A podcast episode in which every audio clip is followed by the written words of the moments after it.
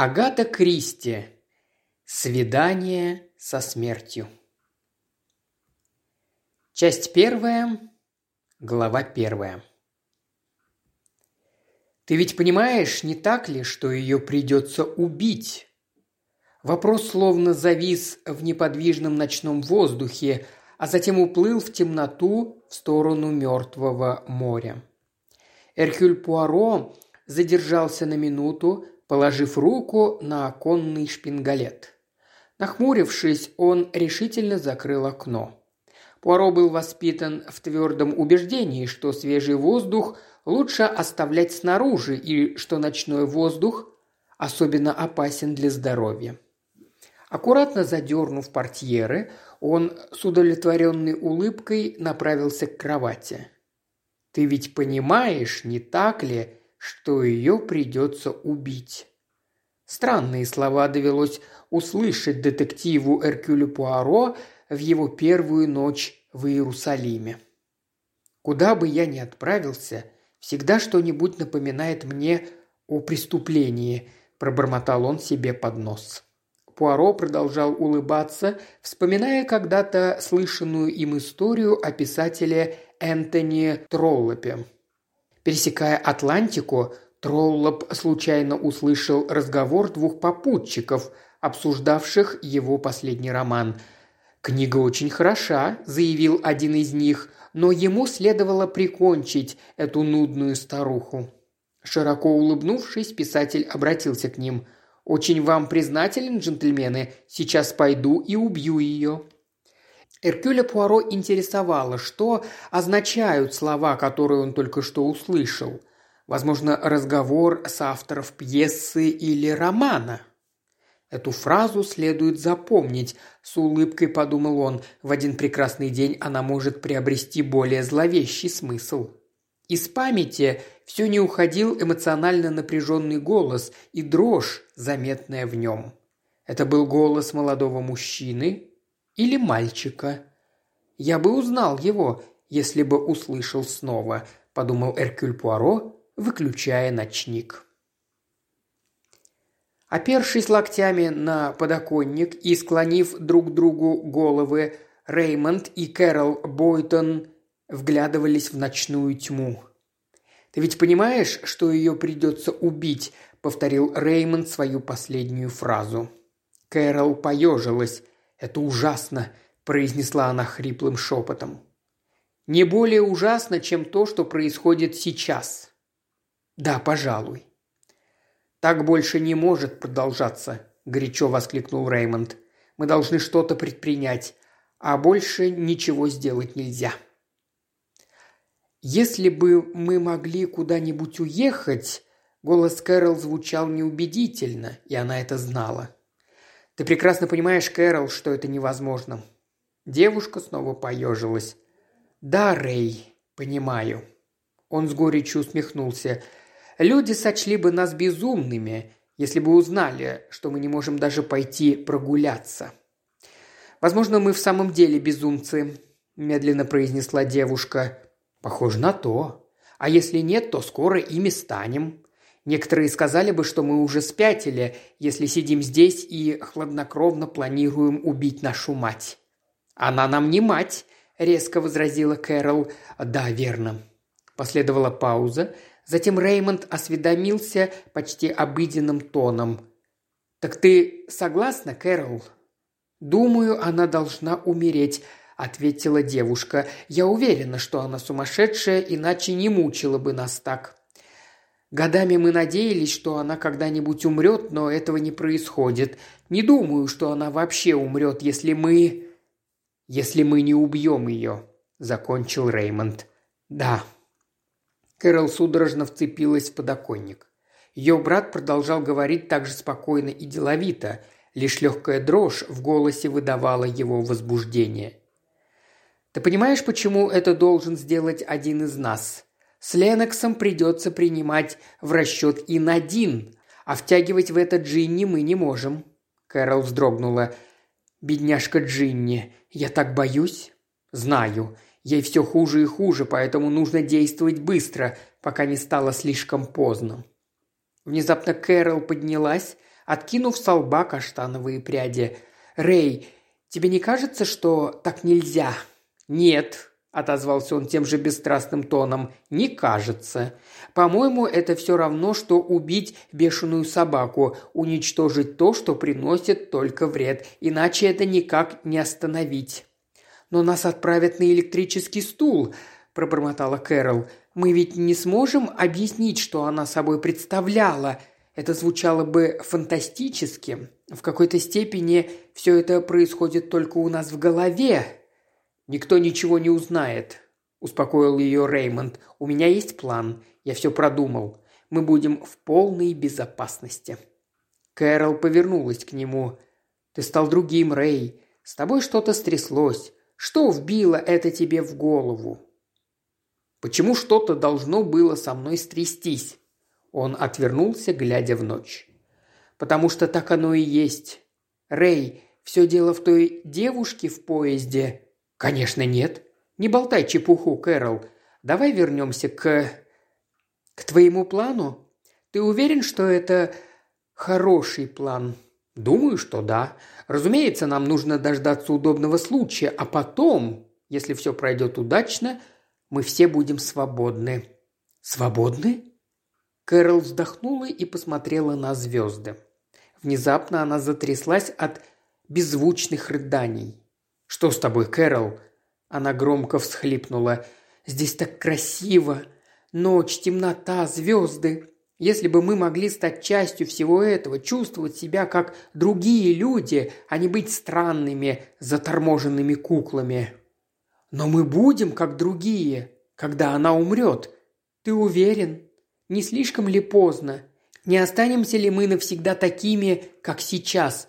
Нет, нет, нет. Сомневаюсь. Кэрол, если ты не хочешь... Она отодвинула от себя его руку. «Нет, я с тобой. Ради остальных, особенно ради Джинни. Мы должны спасти ее». Реймонд немного помедлил. «Значит, будем действовать?» «Да». «Отлично. Я открою тебе мой план». И он снова склонил к ней голову. Глава вторая. Мисс Сара Кинг, бакалавр медицины, стояла у стола в просторном салоне отеля «Соломон» в Иерусалиме, лениво перебирая газеты и журналы и задумчиво нахмурив брови. Высокий француз средних лет, вошедший в комнату из холла, пару минут наблюдал за ней, прежде чем подойти к столу с противоположной стороны. Когда их взгляды встретились, Сара улыбнулась, вспомнив, как по пути из Каира этот человек пришел ей на помощь и подхватил один из ее чемоданов, так как поблизости не оказалось ни одного носильщика. «Вам нравится Иерусалим?» – спросил доктор Жерар после того, как они обменялись приветствиями. «В некоторых отношениях он просто ужасен», – ответила Сара и добавила. «Все-таки религия – странная штука». Француза, казалось, позабавили эти слова. «Я знаю, что вы имеете в виду. Его английский был почти безупречным. Даже мелкие секты грызутся друг с другом». «А какие жуткие сооружения они возводят!» – воскликнула Сара. «Да, верно». Сара вздохнула. Сегодня меня выставили из одного храма, потому что на мне было платье без рукавов. Очевидно, Господу не по душе мои руки, хотя Он сам их создал. Доктор Жерар засмеялся. «Я собирался заказать кофе. Вы не присоединитесь ко мне, мисс?» «Меня зовут Сара Кинг». «А меня, позвольте...» Он протянул карточку. Сара с благоговением уставилась на него – «Доктор Теодор Жерар! О, я так рада, что встретилась с вами. Разумеется, я читала все ваши работы. Ваши взгляды на шизофрению необычайно интересны». «Разумеется?» Жерар вопросительно приподнял брови. «Понимаете, – робко объяснила Сара, – я некоторым образом тоже врач, только что получила степень бакалавра». «В самом деле?» Доктор Жерар заказал кофе, и они заняли столик в углу. Француза куда меньше интересовали медицинские достижения Сары, чем ее вьющиеся черные волосы и красивой формы алый рот. Его забавляло почтение, с которым она взирала на него. «Вы надолго остановились здесь?» – спросил он. «На несколько дней, потом я отправлюсь в Петру». «Вот как? Я тоже подумываю съездить туда, если это не отнимет слишком много времени. 14 числа я уже должен быть в Париже». «Думаю, это займет около недели. Два дня туда, два дня там и еще два обратно. Утром схожу в туристическое бюро и выясню, как это организовать». Группа людей, войдя в комнату, расположилась в углу. Сара с интересом наблюдала за ними. «А «Вы не обратили на них внимания в поезде?» – спросила она, понизив голос. «Они ехали из Каира вместе с нами». Доктор Жерар вставил в глаз монокль и повернулся в сторону группы. «Американцы?» «Да», – кивнула Сара, – «американская семья, но, по-моему, довольно необычная». «Необычная? В каком смысле? Ну, посмотрите на них, особенно на старуху». Доктор Жерар повиновался. Его острый взгляд быстро перебегал с одного лица на другое. Сначала он оглядел высокого, на вид довольно вялого мужчину лет тридцати. Лицо того было приятным, но безвольным, а манеры казались до странности апатичными. Рядом сидели миловидные юноша и девушка. У юноши был почти греческий профиль. «С ним тоже что-то не так», – подумал доктор Жерар. «Он явно пребывает в состоянии нервного напряжения». Девушка, очевидно, была его сестрой. Сходство бросалось в глаза и также выглядела возбужденной. Еще одна девушка, моложе их, с рыжевато-золотистыми волосами, окружавшими голову, словно нимб, постоянно теребила лежащий на коленях носовой платок. Зато в другой молодой женщине брюнетке с матово-бледным спокойным лицом, походившим на лицо Мадонны кисти Луини, не было ничего нервозного. А в центре группы... «Господи!» – подумал доктор Жерар с истинно французским бескомпромиссным отвращением. «Какое жуткое создание!» Массивная, обрюзгшая старуха сидела неподвижно, точно изуродованная статуя Будды или огромный паук в центре паутины. «А маман не слишком привлекательна, верно?» – заметил Жерар, повернувшись к Саре. «Вам не кажется, что в ней есть нечто зловещее?» Доктор Жерар снова посмотрел на старуху, на сей раз с профессиональной, а не с эстетической точки зрения. «Водянка, сердечная недостаточность. Дело не в том.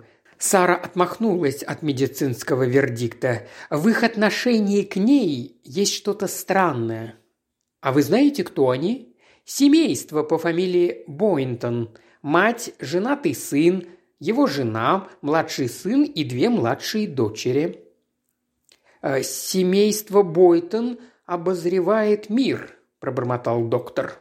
«Да, но они делают это довольно странным образом – ни с кем не разговаривают, и никто из них не может пальцем шевельнуть без разрешения старухи. Это особо придерживается матриархального типа отношений, задумчиво промолвил Жерар. По-моему, она просто тиран, заявила Сара. Доктор Жерар пожал плечами и заметил, что американская женщина правит миром. Это известно всем. Да, но здесь нечто большее –– настаивала Сара. «Она всех их держит под каблуком. Это... это недостойно». «Женщинам не следует предоставлять слишком много власти», – серьезным видом согласился Жерар и покачал головой. «Им трудно ею не злоупотреблять». Он бросил быстрый взгляд на Сару. Она все еще наблюдала за семейством Бойтон, вернее, за одним его представителем. Доктор Жерар улыбнулся чисто гальской, понимающей улыбкой. «Так вот оно что!» «А вы уже разговаривали с ними?» – спросил он. «Да, по крайней мере, с одним из них. С молодым человеком, младшим сыном. Да, в поезде из Кантары. Он стоял в коридоре, и я заговорила с ним». В отношении Сары к жизни не было робости. Она испытывала к людям дружеский интерес, хотя иногда они ее раздражали. «Что заставило вас это сделать?» – спросил Жерар. Сара пожала плечами. «Я часто разговариваю с попутчиками. Меня интересуют люди, что они делают, думают и чувствуют. Короче говоря, вы помещаете их под микроскоп. Можно сказать и так», – согласилась девушка. «И каковы были ваши впечатления в данном случае?» «Ну...» – Сара колебалась. «Довольно странные. Прежде всего, парень покраснел до корней волос». «Разве это так уж странно?» – сухо осведомился Жерар. Сара засмеялась. «Вы имеете в виду, он подумал, я бесстыжая потаскушка, делающая ему авансы? Вряд ли. Мужчины всегда могут это определить, не так ли?» Жерар кивнул. У меня сложилось впечатление, Сара слегка нахмурилась, что он, как бы это сказать, одновременно возбужден и напуган. Странно, американцы всегда казались мне необычайно уверенными в себе. Американский юнош лет двадцати знает о жизни куда больше, чем его английский сверстник, а этому парню должно быть больше двадцати. Я бы сказал, года двадцать три-двадцать четыре. Неужели так много? По-моему, да. Возможно, вы правы, хотя он кажется совсем юным. Духовная неприспособленность, иначе говоря, инфантилизм. Значит, я права. В нем есть что-то не вполне нормальное. Доктор Жерар улыбнулся ее серьезному тону.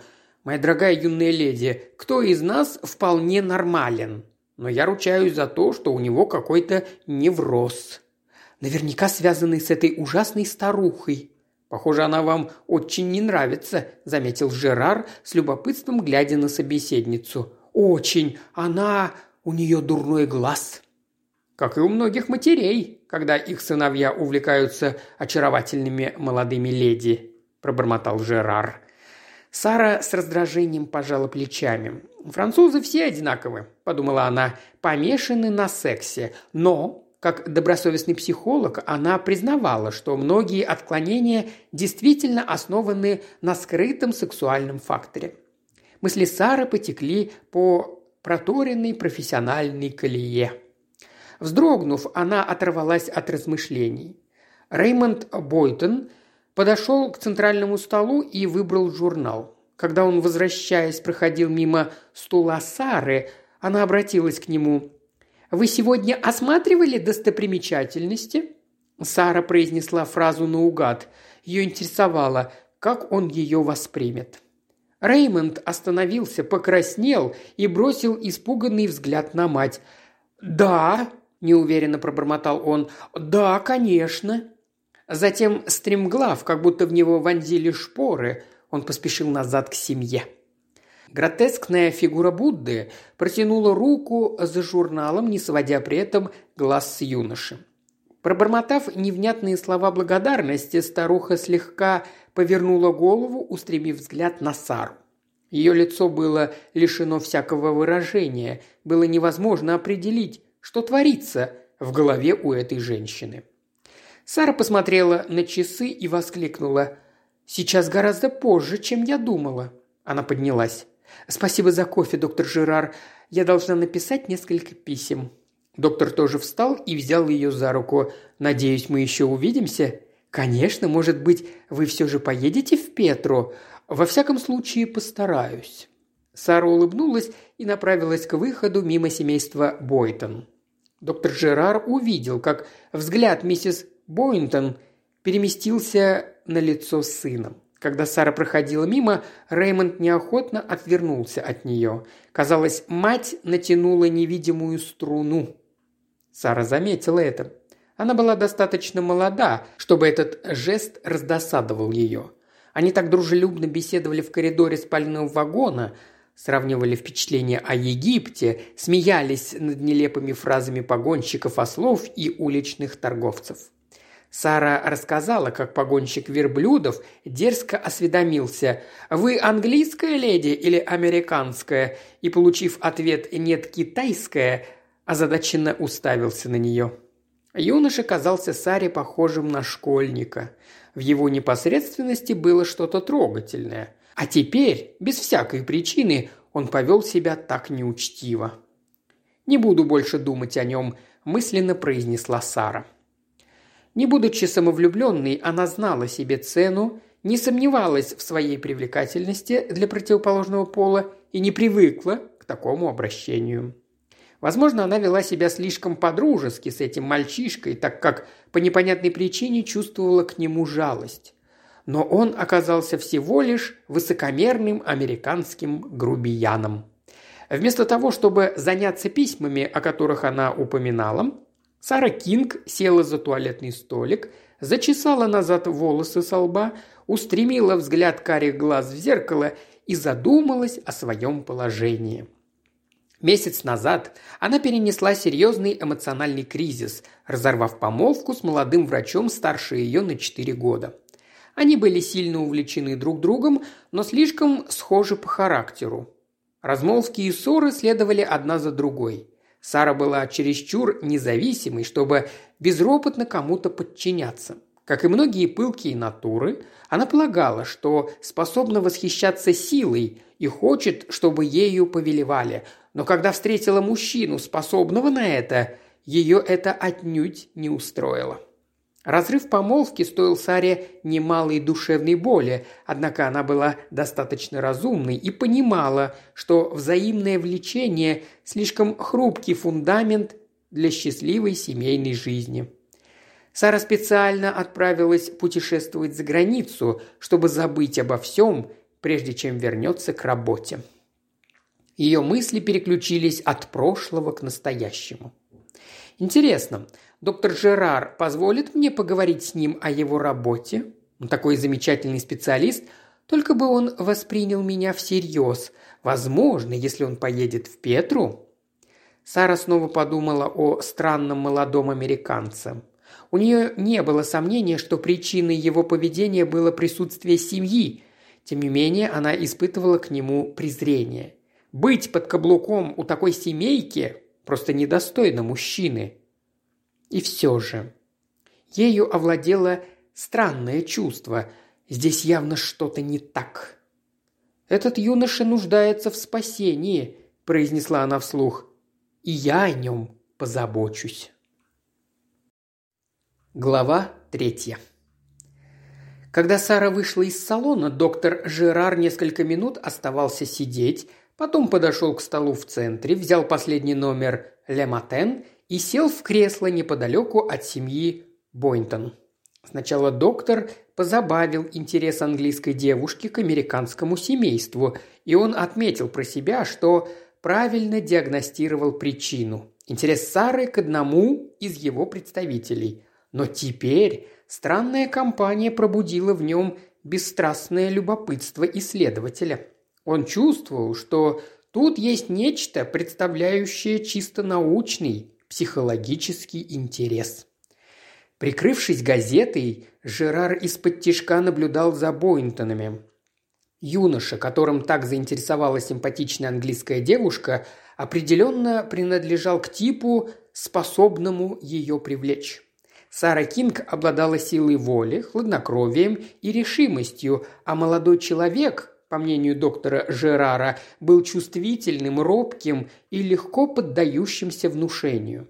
Острый взгляд психиатра подметил, что юноша пребывает в состоянии крайнего нервного напряжения. В чем причина? Доктор был озадачен. Почему молодой человек, явно здоровый физически и отправившийся в туристическую поездку за границу, находится на грани нервного срыва? Доктор Жерар перенес внимание на других членов семьи. Девушка с каштановыми волосами, очевидно, была сестрой Реймонда. Они походили друг на друга аристократическими чертами лица, четкой линией подбородка. Родственность выдавали тонкие изящные руки, стройные худощавые фигуры. И девушка тоже нервничала – она делала едва заметные непроизвольные движения, под неестественно блестящими глазами темнели круги. Речь была слишком быстрой и слегка прерывистой. Она пребывала на стороже и не могла расслабиться. «Эта девушка также чем-то напугана», – решил Жерар. Он слышал обрывки разговора, казавшегося вполне ординарными. «Может, сходить в конюшни Соломона?» А это не слишком тяжело для мамы? Утром посмотрим стену плача? И храм его называют мечеть Амара. Интересно, почему? Потому что его переделали в мечеть Ленокс. Обычная беседа туристов, и все же она производила странное впечатление нереальности. Казалось, эти люди носили маски, скрывающие то, что бурлит под ними, нечто слишком глубокое и трудно различимое, чтобы выразить это словами. Жерар вновь метнул на Бойнтонов взгляд из-под Лематен. «Ленокс? Это, по-видимому, старший брат. Семейное сходство заметно и в нем, но есть и отличия. Ленокс не был так напряжен. Он, по мнению Жерара, не обладал столь нервным темпераментом. Однако и в нем ощущалось нечто странное. Мышечное напряжение отсутствовало. Он сидел в вялой, расслабленной позе. Он изможден страданиями, думал доктор Жерар, пытаясь найти аналогию среди пациентов, виденных им в больничных палатах. Этот взгляд раненой собаки или больной лошади, тупая, чисто животная покорность. Странно. Физически с ним вроде бы все в порядке. И все же он, несомненно, перенес не так давно сильные душевные муки, но больше не страдает и терпеливо ждет удара. Кого? Не выдумываю ли я все это? Нет, этот человек ожидает конца. Так ждут больные раком, благодарные за то, что лекарство хоть немного уменьшает боль. Ленокс Бойнтон встал и поднял кубок шерсти, который уронила старая леди. «Возьми, мама. Спасибо». Что вязала эта монументальная бесстрастная старуха? «Варежки для обитателей работного дома», – подумал Жерар и улыбнулся собственной фантазии.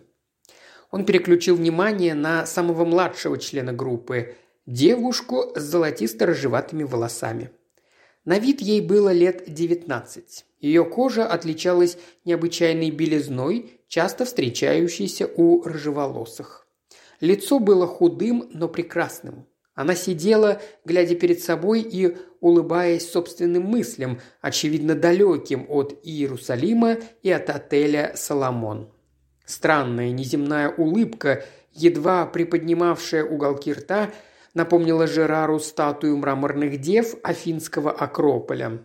Это была чарующая неподвижность. Внезапно доктор Жерар посмотрел на руки девушки. От остальных членов семьи их скрывал стол, но он со своего места четко видел, как они рвут на мелкие полосы тонкий носовой платочек. Это зрелище потрясло его до глубины души. Мечтательная улыбка, неподвижная фигура и беспокойные, разрушающие руки. Глава четвертая. Послышался хриплый астматический кашель. Затем монументальная женщина заговорила. «Ты устала, Джиневра? Тебе лучше пойти спать». Девушка вздрогнула. Пальцы прекратили машинальные действия. «Я не устала, мама». Ее напевный мелодичный голос придавал особе очарование даже самым обычным словам. «Ты устала. Я всегда это знаю. Вряд ли ты завтра сможешь пойти на экскурсию». «Конечно смогу. Со мной все в порядке». «Нет, не сможешь», – отозвался скрипучий голос ее матери. «Ты вот-вот сляжешь». «Нет», – девушка задрожала всем телом. «Я пойду с тобой наверх, Джинни». Молодая женщина с задумчивыми серыми глазами и аккуратной прической поднялась со стула. «Нет», возразила старая миссис Бойнтон. «Пусть идет одна». «Я хочу, чтобы со мной пошла Надин», – вскрикнула девушка. «Тогда я, конечно, пойду». Молодая женщина шагнула вперед. «Малышка предпочитает идти одна», – настаивала старуха. «Не так ли, Джинни?» Последовала пауза. Затем Джиневра Бойнтон произнесла тусклым и бесстрастным голосом. «Да, лучше я пойду одна. «Спасибо, Надин». Она направилась к выходу, ее высокая угловатая фигура двигалась с поразительной грацией. Доктор Жерар отложил газету и устремил внимательный взгляд на миссис Бойнтон. Старуха смотрела вслед дочери. На ее одутловатом лице играла странная улыбка. карикатура на прекрасную неземную улыбку, которая совсем недавно озаряла лицо девушки. Глаза миссис Боуинтон переместились на Надин, которая снова села. Молодая женщина спокойно встретила злобный взгляд свекрови. Лицо ее оставалось невозмутимым. «Что за нелепая тирания?» – подумал доктор Жерар. Внезапно глаза старухи заметили его, и он затаил дыхание. Маленькие, черные, тлеющие глазки излучали злую силу, словно глаза кобры.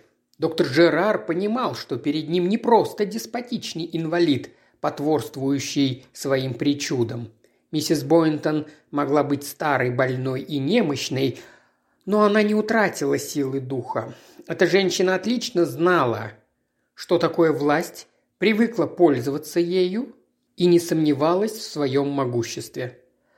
Доктор однажды видел укротительницу, демонстрировавшую эффектные и опасные номера с тиграми. Огромные полосатые звери смиренно занимали свои места и послушно выполняли унизительные трюки. Их глаза и негромкое рычание свидетельствовали о бешеной ненависти, но они повиновались хозяйке. Укротительница была молодой красивой женщиной, но взгляд у нее был такой же, как у миссис Бойнтон. Теперь Жерар понимал, что скрывалось за безобидной семейной беседой. Ненависть. Мрачный и бурный поток ненависти. «Каким нелепым сочло бы меня большинство людей», – думал он. «Передо мной дружная американская семья, приехавшая в Палестину отдохнуть, а я плету вокруг нее всякую чертовщину». Доктор Жерар с интересом разглядывал спокойную молодую женщину, которую звали Надин. На ее левой руке поблескивало обручальное кольцо, и Жерар заметил, как она бросила быстрый взгляд на вялого светловолосого Ленокса. Тогда он понял, что эти двое – муж и жена. Но взгляд был скорее материнским, беспокойным и оберегающим. Доктор Жерар понял кое-что еще. Надин Бойнтон, единственная из всей группы, оставалась неподвластной чарам старой ведьмы. Возможно, она не любила свою свекровь, но не боялась ее. Надин была несчастлива и переживала за мужа, но она была свободна. «Все это очень интересно», – заключил доктор Жерар. Глава пятая. Дыхание обыденного вторглось в его мрачные мысли почти с комедийным эффектом. В салон вошел мужчина, увидел Бойнтов и направился к ним.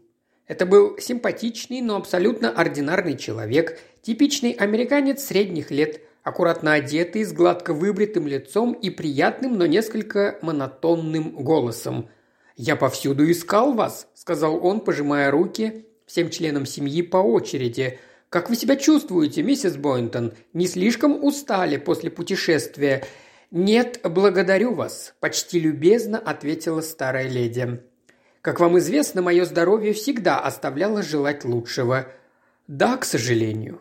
«Но хуже мне не стало», – миссис Бойнтон добавила со змеиной улыбкой. «Надин заботится обо мне, не так ли, Надин?» «Стараюсь по мере сил», – голос был абсолютно бесстрастным. «Не сомневаюсь», – сказал вновь пришедший.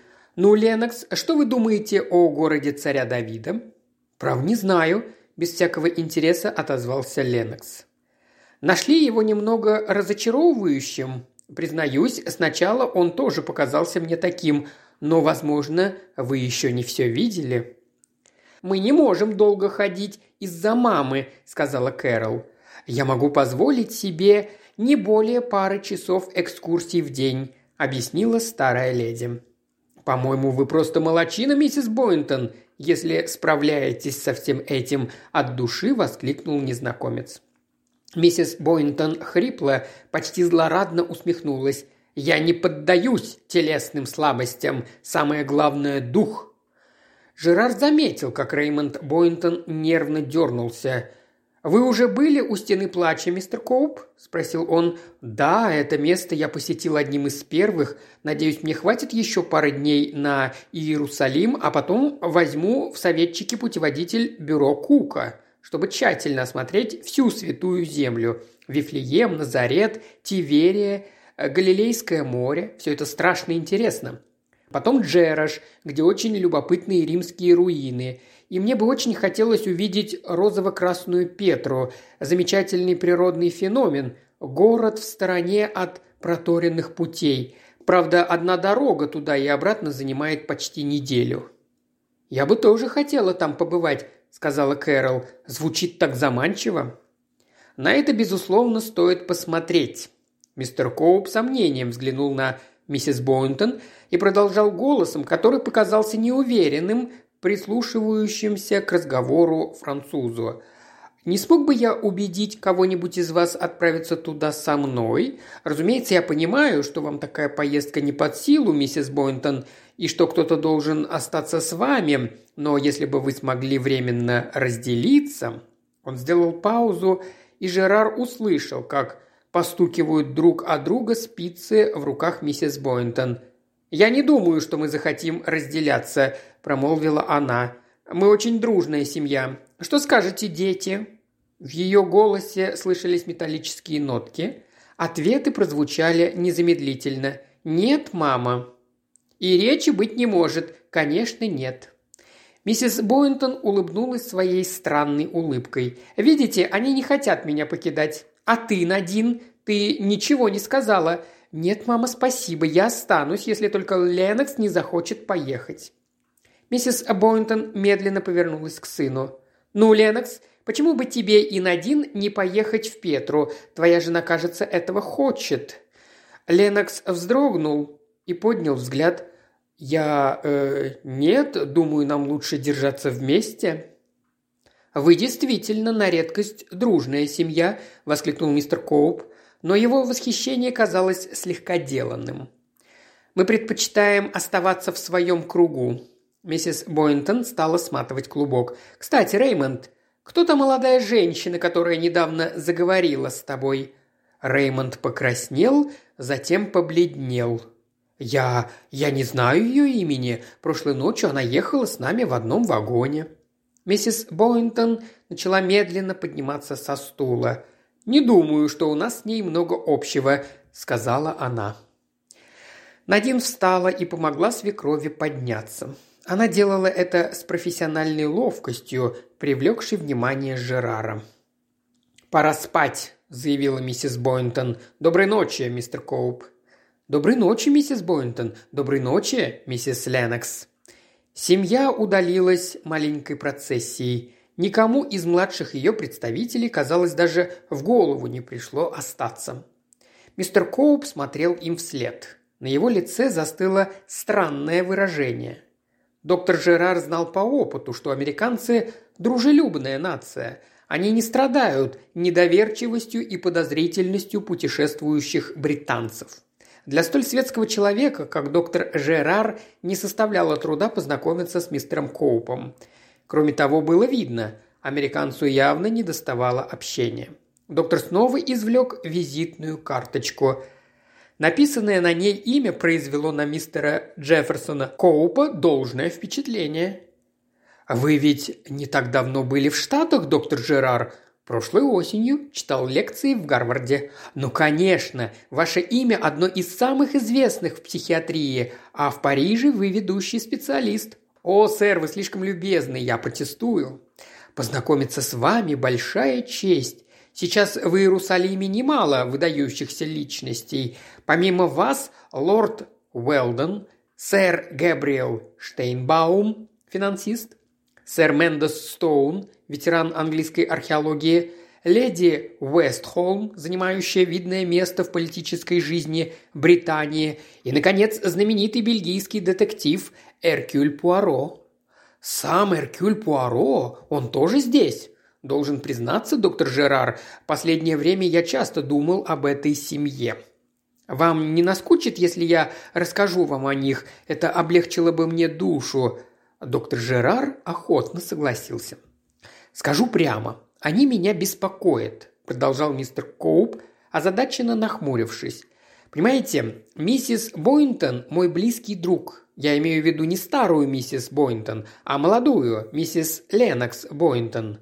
Ах да, очаровательная темноволосая молодая леди. Верно.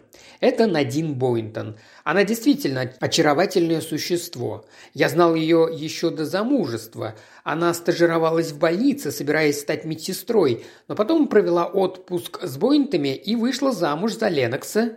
Да. Мистер Джефферсон Коуп снова глотнул виски. Позвольте рассказать вам, доктор Жерар, кое-что из семейной истории Бойнтов. С удовольствием послушаю. Покойный Элмер Бойнтон, человек известный и очень симпатичный, был женат дважды. Первая жена умерла, когда Кэрол и Реймонд были еще младенцами. Вторая миссис Бойнтон, как мне говорили, была красивой женщиной, когда Элмер на ней женился, хотя уже тогда не очень молодой. Глядя на нее сейчас, не скажешь, что она прежде была хороша собой, но я слышал это от людей, в словах которых не могу сомневаться. Муж очень любил ее и во всем полагался на ее мнение. Несколько лет перед смертью он провел в инвалидной коляске, и она практически всем управляла. Миссис Бойнтон – очень способная женщина с идеальной головой для бизнеса. К тому же она очень добросовестная и после кончины Элмера целиком и полностью посвятила себя его детям. Родная дочь у нее только одна – Джиневра – Рыжеволосая девушка, хорошенькая, но, на мой взгляд, слишком хрупкая. Миссис Бойнтон полностью отградила себя и детей от внешнего мира. Не знаю, что вы об этом думаете, но мне это не кажется правильным. Согласен с вами, такое крайне негативно отражается на развивающейся психике. Вот именно. Миссис Бойнтон не позволяла детям никаких контактов вне семьи. В результате они выросли нервными и дерганными, не могут ни с кем дружить. Это скверно? Очень скверно. Не сомневаюсь, что намерения у миссис Бойнтон самые лучшие, просто она слишком привязана к детям.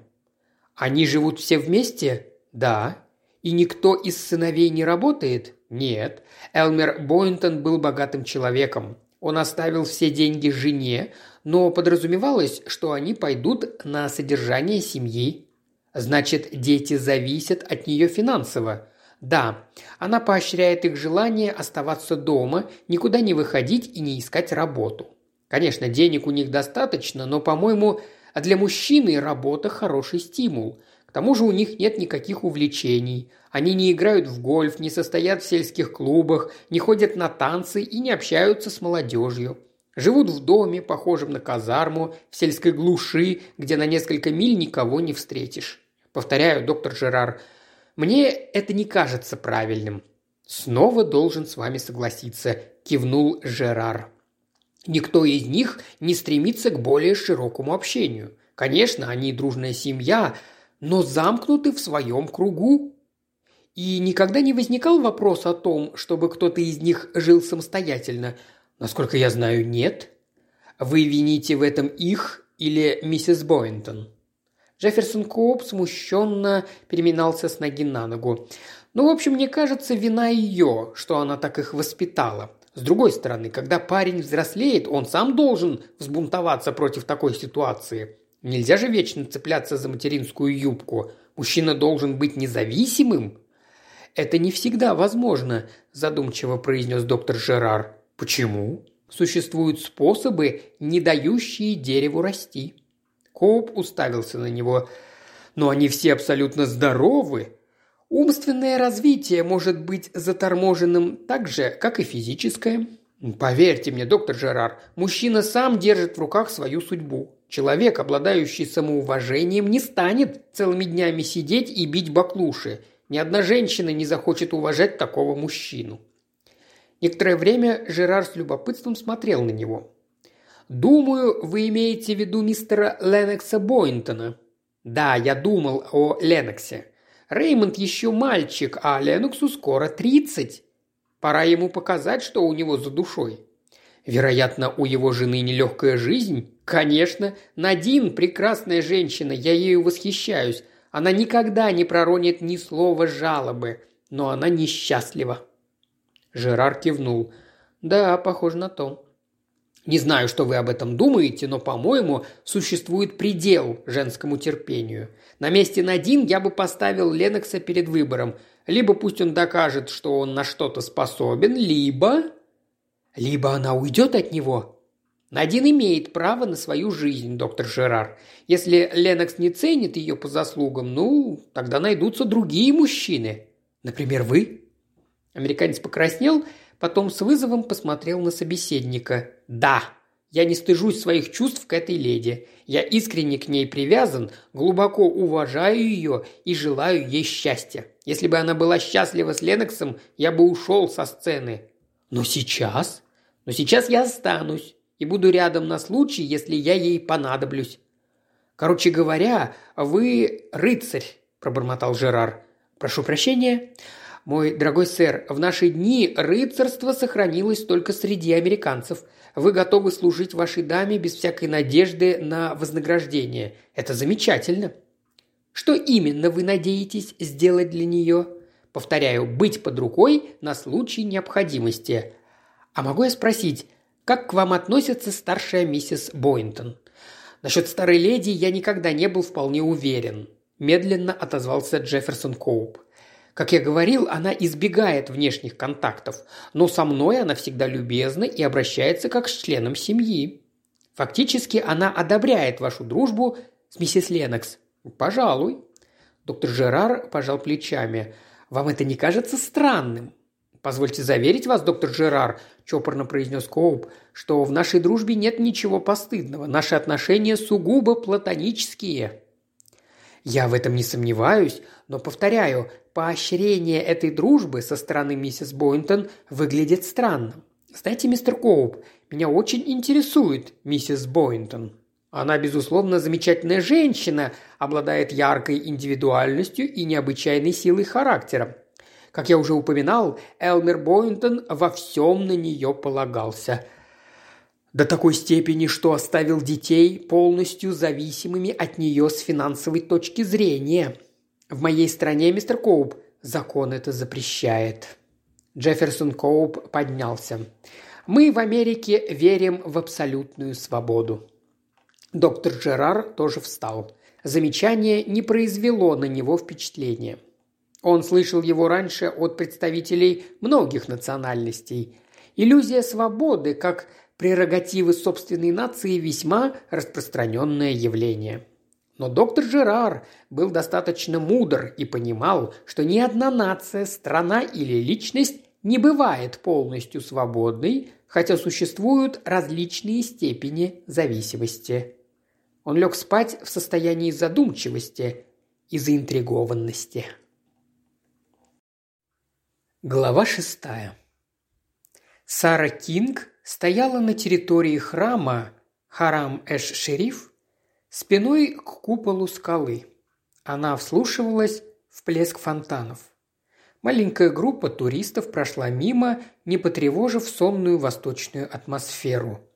«Как странно», – думала Сара, – «некогда один Иевусей превратил эту скалистую возвышенность в гумно – Позже Давид выкупил это место за 600 золотых шекелей, превратив его в жертвенник, а теперь здесь слышны громкие голоса туристов со всего мира. Она повернулась и посмотрела на мечеть, думая о том, был ли храм Соломона хотя бы в половину так же красив. Послышались звуки шагов, и из мечети вышла маленькая группа. Это были Бойнтоны, сопровождаемые словоохотливым драгоманом.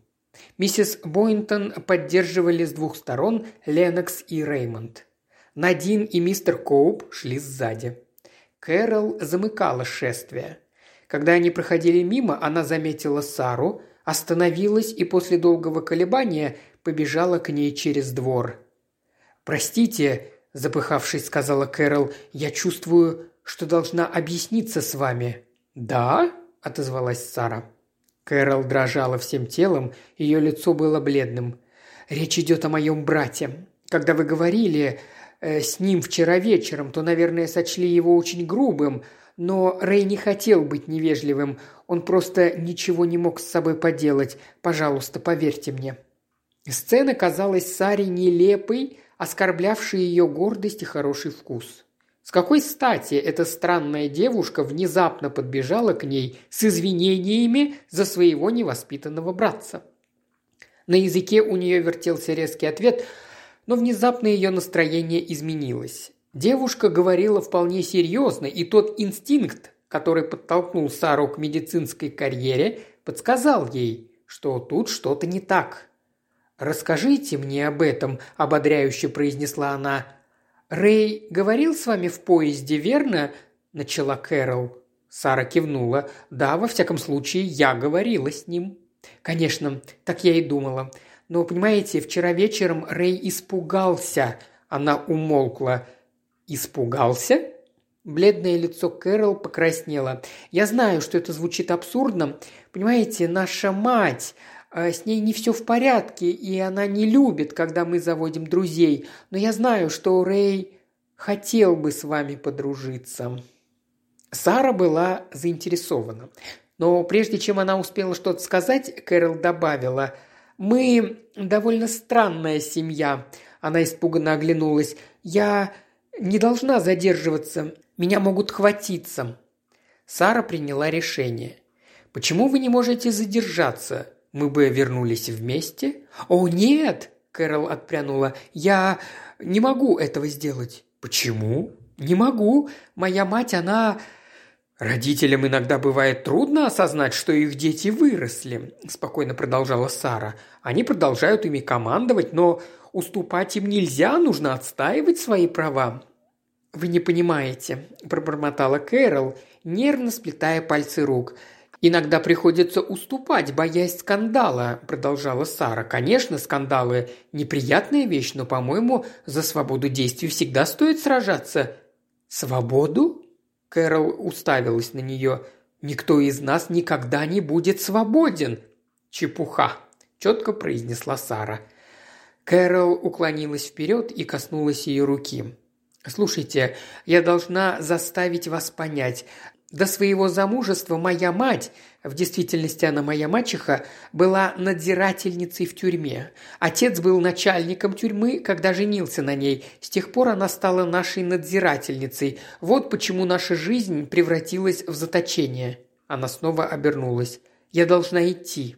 Сара схватила ее за руку. «Одну минуту. Нам нужно снова встретиться и поговорить. «Я не могу?» «Сможете!» – властно прервала Сара. «Приходите в мою комнату, когда все лягут спать. Мой номер 319. Не забудьте!» Она отпустила руку девушки. Кэрол побежала догонять семью. Сара стояла, глядя ей вслед. Пробудившись от своих мыслей, она обнаружила рядом с собой доктора Жерара. «Доброе утро, мисс Кинг. Значит, вы разговаривали с мисс Кэрол Бойнтон?» «Да, и разговор был необычный». Она предсказала их беседу доктору. Одна деталь особенно заинтересовала Жерара. Выходит, старая бегемотиха была тюремной надзирательницей. Весьма многозначительный факт. Вы имеете в виду, что это и есть причина ее тиранических наклонностей? Привычка, оставшаяся от былой профессии – Жерар покачал головой. «Нет, вы спутали причину и следствие. Все дело в подсознательных стремлениях. Тиранические наклонности развились у миссис Бойнтон не потому, что она была надзирательницей. Наоборот, они побудили ее стать таковой. Согласно моей теории, тайная жажда власти над другими людьми подтолкнула ее избрать эту профессию. Лицо его было серьезным. Подсознание таит странные вещи. Жажда власти, жестокость, неудержимое желание рвать и метать – все это наследие прошлого человеческой расы. Мы закрываем перед ним двери и не пускаем его в сознательную жизнь, но иногда оно оказывается сильнее. Сара поежилась. «Да, знаю». «Сегодня мы видим это повсюду», – продолжал Жерар. «В политике, в поведении наций – Люди забывают о гуманности, жалости, доброй воле. Иногда идеи хороши сами по себе, разумный режим, благодетельное правительство, но они навязаны силой и держатся на жестокости и страхе. Апостолы насилия открывают двери, впуская древние дикие инстинкты, жажду жестокости ради нее самой. Человек – животное слишком хрупкое – им руководит один основной инстинкт инстинкт выживания. Двигаться вперед слишком быстро так же опасно, как и отставать. Чтобы выжить, человеку приходится сохранять какие-то рудименты дикости, но он никогда не должен обожествлять их. Последовала пауза. «По-вашему, старая миссис Бойнтон садистка?» – спросила Сара. «Я в этом почти уверен. Думаю, она радуется, причиняя боль, душевную, а не физическую. Такое встречается куда реже, и с этим гораздо труднее справиться. Ей нравится подчинять себе другие человеческие существа и заставлять их страдать. «Какая мерзость!» – воскликнула Сара. Жерар рассказал ей о своем разговоре с Джефферсоном Коупом. «Похоже, он не понимает, что происходит», – задумчиво промолвила она. «Как он может понимать? Он не психолог». «Верно, и не обладает нашим изощренным умом. Вот именно. У него прямой и сентиментальный американский ум, склонный верить хорошему, а не плохому. Он видит, что атмосфера в семье Бойнтонов далеко не идеальная, но приписывает это скорее излишней любвеобильности миссис Бойнтон, нежели ее злобному нраву. «Должно быть, это ее забавляет», – заметила Сара. «Не сомневаюсь». «Но ведь дети могут вырваться из тюрьмы и покончить с этим», Жерар покачал головой. «Вот тут вы не правы. Они не могут. Вы когда-нибудь видели старый фокус с петухом? На полу проводят черту мелом и наклоняют к ней клюв петуха. Он верит, что его привязали и не может поднять голову. То же самое происходит с этими беднягами. Помните, что старуха тренировала их с детства? Она загипнотизировала их до такой степени, что они верят, будто не могут ей не повиноваться. Я знаю, что большинство сочло бы это вздором, но мы с вами наблюдаем это воочию. Мать убедила их, что полная зависимость от нее неизбежна. Они так долго пробыли в тюрьме, что не обратили бы внимания, если бы ее двери распахнулись. По крайней мере, один из них уже вообще не хочет быть свободным, и всем им свобода внушает страх. «А что случится, когда она умрет?» – практично осведомилась Сара. Жерар пожал плечами. «Зависит от того, как скоро это произойдет. Если сейчас, ну, тогда, полагаю, еще не слишком поздно. Реймонд и Кэрол пока что юные, легко воспринимают все новое. Пожалуй, они могут стать нормальными людьми. А вот Ленокс, по-моему, зашел слишком далеко. Он кажется мне человеком, утратившим всякую надежду. Привычно влачит жалкое существование, как тупая скотина. «Но его жена может что-то предпринять!» – воскликнула Сара. «Она должна вытащить его из этого болота. Возможно, она пыталась и потерпела неудачу. Думаете, она тоже загипнотизирована?» Жерар покачал головой. «Нет, едва ли старая леди имеет над ней власть, и по этой причине старая миссис Бойнтон смертельно ненавидит молодую миссис Бойнтон. Понаблюдайте за ее глазами». Сара нахмурилась. «Не могу понять ее невестку. Она хоть понимает, что творится в семье? Думаю, догадывается. Эту старуху нужно убить!» – заявила Сара. «Я бы прописала ей мышьяк в утреннем чае. А как насчет младшей девушки, рыжеволосой, с рассеянной улыбкой?» Жерар сдвинул брови. «Не знаю. Тут есть что-то странное. Ведь Джиневра Бойнтон – единственная родная дочь старухи». «Да, полагаю, это что-то меняет. Или нет?» Я не верю, что когда мания власти или жестокости овладевает человеком, возможно избавить от ее пагубного воздействия даже самое дорогое и близкое существо. Медленно произнес Жерар.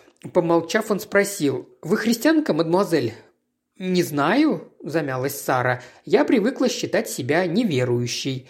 Но сейчас я в этом не уверена. Мне кажется, если бы я могла стереть все это с лица земли, она сделала яростный жест. «Все эти дома, церкви, враждующие друг с другом секты», то увидела бы Христа, въезжающего в Иерусалим на осле, и поверила бы в него. Я, по крайней мере, верю в один из основных догматов христианства. «Довольствуйтесь малым», – серьезно заключил Жерар. Будучи врачом, я знаю, что честолюбие, жажда успеха и власти приносит человеческой душе много зла. Если оно реализуется, это приводит к высокомерию, насилию и, в конце концов, к пресыщению. А если нет, посмотрите на обитателей сумасшедших домов. Клиники полны человеческими существами, которые не смогли примириться с собственной посредственностью и незначительностью, а потом нашли путь к спасению в бегстве от реальности. «Жаль, что старуха Бойнтон не пребывает в сумасшедшем доме», – резко заметила Сара. Жерар покачал головой. «Нет, ее место не среди неудачников. Все гораздо хуже. Она добилась успеха, осуществила свою мечту». Сара содрогнулась. «Такого не должно быть!» – страстно воскликнула она. Глава седьмая. Сара не была уверена, придет ли к ней этой ночью Кэрол Бойнтон. Она сомневалась в этом, боясь реакции Кэрол на свои утренние полупризнания. Тем не менее, Сара приготовилась к встрече, облачившись в атласный голубой халат и вскипятив воду на спиртовке. Во втором часу ночи она уже собиралась лечь спать, когда в дверь постучали. Сара быстро открыла ее и шагнула назад, пропуская Кэрол. «Я боялась, что вы уже легли», – запыхавшись, произнесла девушка. «Нет, я ждала вас. Хотите чаю? Настоящий лапсон сучон». Сара протянула чашку. Кэрол явно нервничала и была не уверена в себе, но, взяв чай и печенье, немного успокоилась. «Все это выглядит забавно», – улыбнулась Сара. Кэрол казалась удивленной. «Да, может быть», – с сомнением отозвалась она. «Как один из полуночных праздников, которые мы устраивали в интернате», – продолжала Сара. «Полагаю, вы не посещали школу?» Кэрол покачала головой. «Нет, мы никогда не покидали дом. У нас были гувернантки, впрочем, они подолгу не задерживались». «И вы нигде не бывали?» «Нет, мы всегда жили в одном и том же доме. Эта поездка за границу моя первая вылазка». «Должно быть для вас это увлекательное приключение», – небрежно заметила Сара. «Да, это было как сон». «А что заставило вашу мачеху решиться на зарубежный вояж?» При упоминании миссис Боинтон Кэрол вздрогнула. Сара быстро добавила – я ведь в некотором роде врач, только что получила степень бакалавра медицины.